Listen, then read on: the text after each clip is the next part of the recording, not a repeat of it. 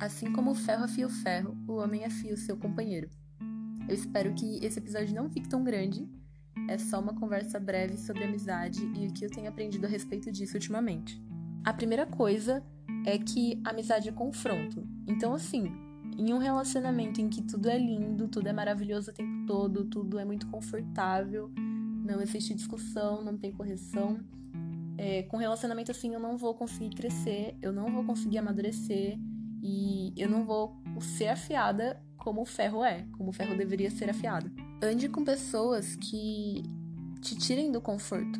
E eu não digo no sentido de não se sentir confortável para ser você mesmo com essa pessoa, mas no sentido de, cara, eu tô cometendo um erro muito grande e eu não tô confortável com isso, eu preciso melhorar. A segunda coisa é que antes de querer um bom amigo, seja um bom amigo. Ano passado eu descobri uma série muito legal na Netflix que chama Alexa e Kate. E eu fiz todo mundo assistir porque é uma série muito boa.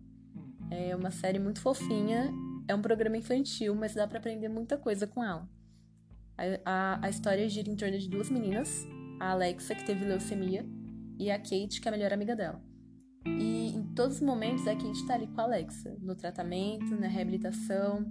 Ela tá ali quando a Alexa precisa voltar para a escola, no ensino médio. E enquanto eu assistia, eu comecei a, a, pensar: nossa, ia ser muito legal se eu tivesse uma Kate na minha vida. E aí eu me perguntei se eu tava sendo a Kate na vida de alguém. Eu sei que receber carinho, ganhar alguns mimos, né, dos seus amigos, é tudo muito bom, mas tão importante quanto isso é oferecer essas coisas também.